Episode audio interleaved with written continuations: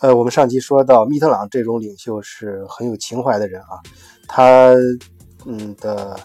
呃战友就是当年在呃法国抵抗运动中有一个战友其就是被德国军队逮捕并惨遭杀害，呃，他死之后他牺牲之后呢，他的儿子嗯叫罗纳德·杜马。啊，这个人呢在呃密特朗当选之后就找到他说愿不愿意为政府工作。啊，希望招他入，嗯，进入自己的政府嘛。然后，这个杜马呢，就对密特朗说：“你看，我老爸当年我自己亲爹被德国人逮住，嗯，给又给惨遭杀害，死的非常的惨。我带有这样的呃国仇家恨，我不太适合进入政府，因为我无法面对德国人。你想，对德国人的这种咬牙切齿的恨。”那这个时候，米特朗啊非常深沉的看着这个小伙子，然后以长者的这种深邃的呃嗓音啊，推心置腹给他回答：正是因为你家庭所遭遇的悲哀历史，你才更需要接受这项工作，以便学会如何和今天的德国人打交道。后来呢，这个杜马就呃加入了呃这个呃密特朗的政府，并且成为他的外交部部长，而且做的还不错。后来跟法国的呃重要政治人物像呃根舍他们的关系都非常的好。有些书上把他们的关，把他跟德国人后来一些人关系形成形容为兄弟般的这种情感。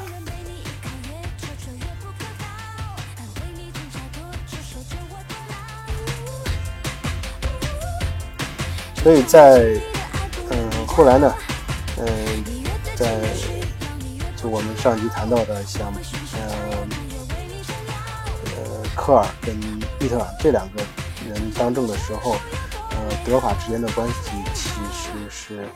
嗯，我觉得还是非常好的啊，一种可以说是历史推动了他们向前迈进的。而当时我们整个这个系列嘛，主要是谈货币、金融货币啊这方面的呃事情，所以当时，嗯，金融货币呢，他们呃建立这个体系呢，有一个呃很重要的事情，也是在其他的呃。节目里面大家经常听到的就是一个广场协议。广场协议其实大家都存在着一个误解，就是，嗯，很多人说呀，签了广场就是一九八五年那个广场协议啊，那个签了之后，怎么日本就进入了衰退的十年啊？那是美国的一个阴谋啊，呃，包括嗯欧洲其他国家都呃中了美国的圈套啊，是也是货币战争里面。呃，描述的非常邪恶的，似乎是非常邪恶。这个，这这邪恶这个词可能用的不好啊，但是非常邪，就是就不太，就是非常非常大的一个阴谋。但实际上呢，呃，不是这样。他当时是，嗯，在八十年代初的时候，整个国际货币就是战后和平时间，其实有一段时间了，就是国际就投资资本对整个货币，呃，对。国际的货币政策干扰非常厉害，其中他们之所以可以投机，就是因为呃这种浮动汇率，就大家对美元的这种浮动汇率，而而各个国家呢也意识财长也意识到这一点，所以几个重要的工业国家，包括欧洲像英法呀、呃美呃德国呀，还有还有日本啊这些呃包括德英国啊，他们对大家都不好，嗯，就是国际资本在中间，投机资本在中间去。呃，由于浮动产生的这种利差相互搅动市场，肯定对大家的跟经济发展都不是一个好事儿。所以他们坐下来呢，想解决这个问题。呃，因为当时正好是处在啊，这个国际资本呃逼迫美元升值的过程中，所以他们想呃把美元美元是严重被高估的，因为它被高估了之后，这里面就有泡沫，就有投机的呃投投机资本就有下手的这下手投机狠捞一把的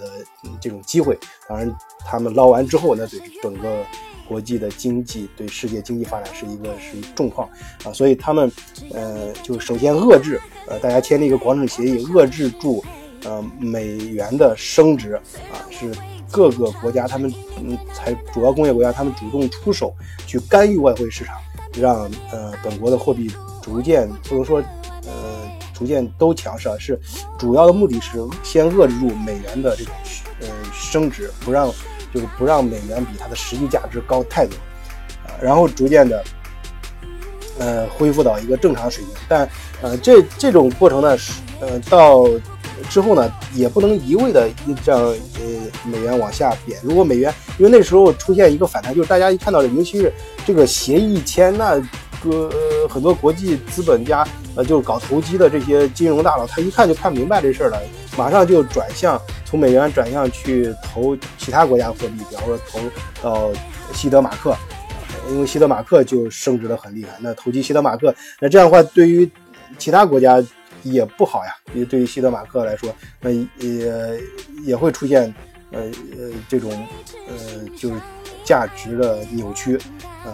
呃，出现价值扭曲，就根据索罗斯，大家也看到索罗斯的理论，就只要出现价值扭曲，就有他投机的可能啊，他就可以呃去呃呃做空或者是阻击那个货币，呃，所以说在紧接着在一九八七年，他们又签订了卢浮宫协议，然后把美元的汇率浮动呢就限定到一个范围之内啊，大家可以看出这两个协议它。前后跟它的真正的原因，实际上是各世界上当时啊世界上各个主要的工业国家，他们坐在一起是想做一件，呃稳定全世界经济有利的事情啊，并不是我们在呃很多一些阴谋论的一些主调调的那些文章里面描述的那样啊。然后这个过程中呢，我们还嗯有意思的是看到。英国的态度，英国对于欧洲这个态度其实是呃一个矛盾的，就是首先一方面他们是坚决反对加入欧呃欧洲货币体系，呃这个这个转变当时执政的是撒切尔夫人嘛，我们在上一呃上几期节目 记不清了，反正有一期节目谈到他跟密特朗之间的一个交锋啊，呃这两个人都很强硬啊，在强硬中都可以讨价还价的。啊，不是说强硬了，两个人一吵就一拍两散，不是，啊，这强硬是一种态度，讨价还价啊，是国际上必然需要的啊一个过程，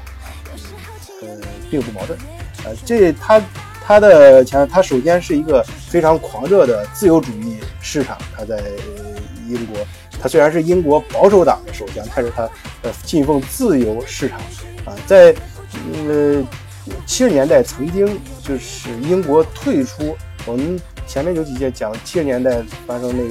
那些事儿，说英国是加入，起初是加入他的维纳计划的，但是后来他退出了。当时撒切尔夫人是非常悲痛的，认为这是呃错失了良机，是非对于英国来说是非常悲惨的呃一呃一件事。但他上任之后，哎，嗯，态度来了个一百八十度的彻底大转变啊，就呃。英国人绝对不能加入，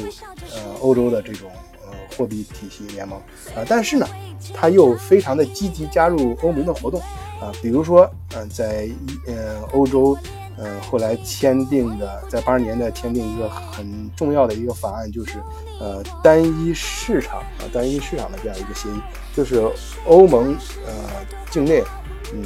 他们欧洲各个国家之间呃。取消贸易壁垒，就是市场，呃，市场要完全自由化，相互之间就是敞开市场。呃，这个，呃，这里面，呃，注意啊，这里面还有就是一个，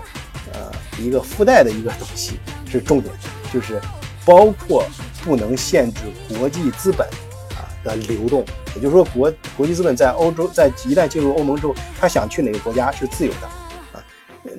这个事情呢，哎。他